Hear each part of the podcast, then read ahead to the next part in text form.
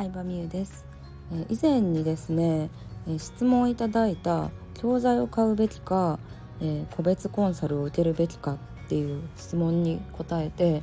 え本当に初心者だったら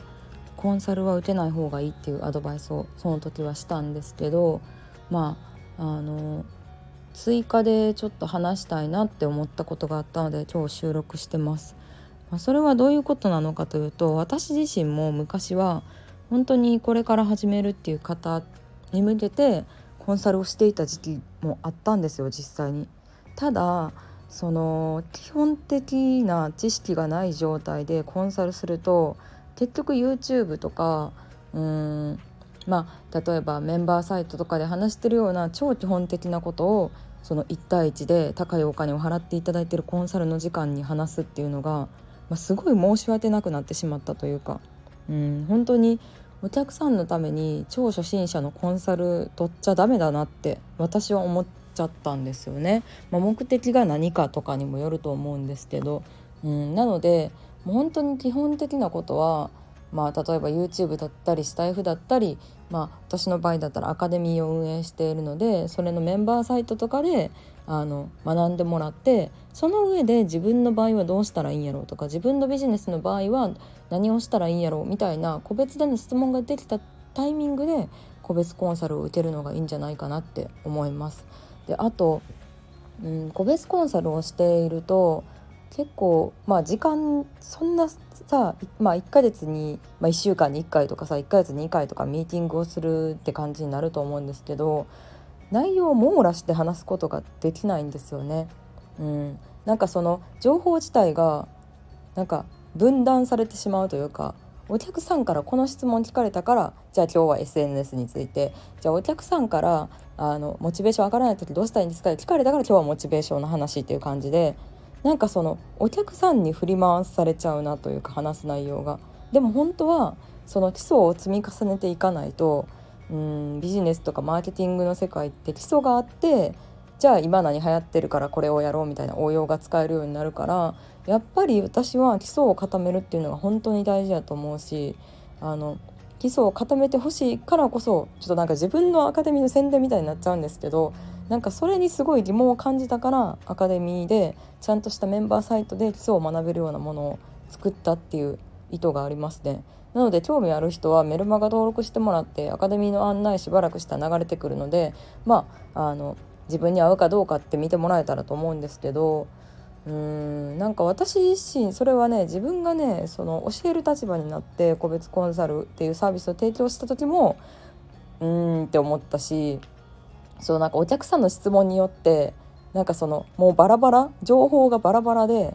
でコンサルって受けた時はすごいモチベーション上がるんですよ。憧れの人と話せてとか尊敬する人に指導直接1対1で自分だけの時間で指導してもらえてすごいテンション上がるんですけどでもまあ録音してさそれを何回も聞いてるとかズーム収録したやつを何回見てるとかやったらまあまあまだ意味あるとは思うんですけどその聞いてなあんまりメモも取ってない録音もしてない状態って割となんか右から左に抜けてっちゃってるんですよね。うん、で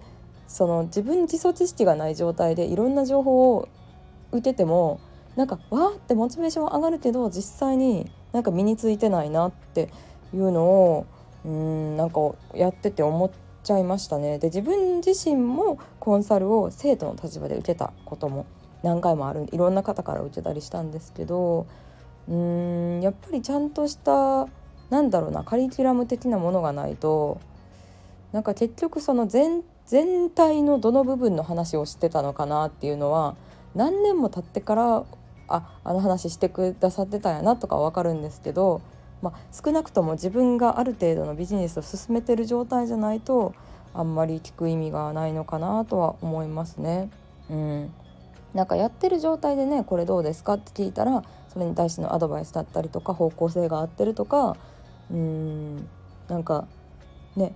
まあ、例えばどれぐらい売れたくてそのためにどれぐらい時間があってとか個別のアドバイスをしてもらえると思うんですけど、まあ、ただそれがあの本当に何もしてない状態ほぼ何も実績もうんビジネスも始めてない状態だと結構コンサルの数十万、まあ、高い人だと100万とか超えたりする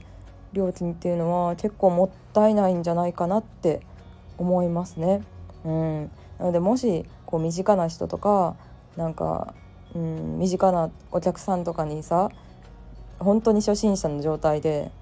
うん、コンサル受けようと思ってますっていう相談を受けたら私はやめた方がいいって言いますね。うん、なんかちゃんと体系的に学べるもんまあまあ TBA なんですけどそれが、まあ、本当にちゃんと体系的に学んだ方がいいって思いますね。うん、なんかあっちこっちつまみ食いしてちょっとワンデーワンデーセミナー受けてちょっとワークショップ受けてなんかその自分が例えばセールスに弱いからセールスのこうワークショップ受けるとかセールスのセミナー受けるとか目的意識がはっきりしてたらいいと思うんですけど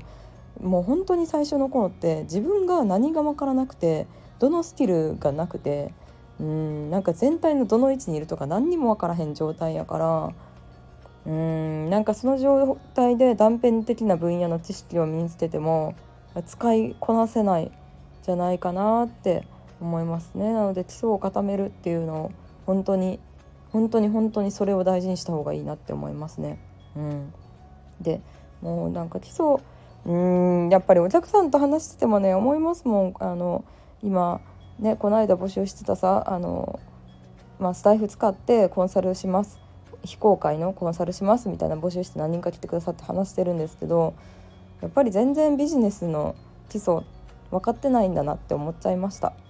全員ではないですけどもちろん、うん、なんとなく見よう見まねで SNS を更新してそしたら人がコツコツ続けてたら集まるんじゃないかって思ってる人がすごい多くてでもちゃんと私自身も戦略のもとでどこにどれぐらいの時間を使ったらいいかどれぐらいの労力を注いだらいいかっていうのを考えてでどうやったら人が物を欲しくなるかっていう人間心理とかも知った上でやってるのでうん、意外と見よう見まねでできる甘いものではないよっていうのは、まあ、お伝えしてますかねどういうことを勉強していったらいいよっていうのをねお伝えしてます。まあ、またちょっと今月ねあのちょっとバタバタしてるんですけどまた来月ぐらいにあのその非公開コンサル、まあ、10名ぐらいかな8から10名ぐらいかなもし希望される方がいたら次回も募集しようかなと思ってるのでその時はよかったら応募してみてください。はいということで今日は、まあ、初心者はコンサルを打てない方がいいよという私の完全な持論なんですけど、まあ、でもこれ結構ねいろんな人をコンサルしてきた上で思うことだしうんやっぱりそのお金って、まあ、自己投資はもちろんめっちゃ大事だと思いますけど皆さんの大事なお金を無駄にしてほしくないっていうのもありますので、うん、なんかその自己投資自己投資って言われてるけどうーんなんか違うなって思違うんだけどなって思うのをちゃんと伝えとかないとなと思って収録しました。ということで今日もありがとうございました。ではでは。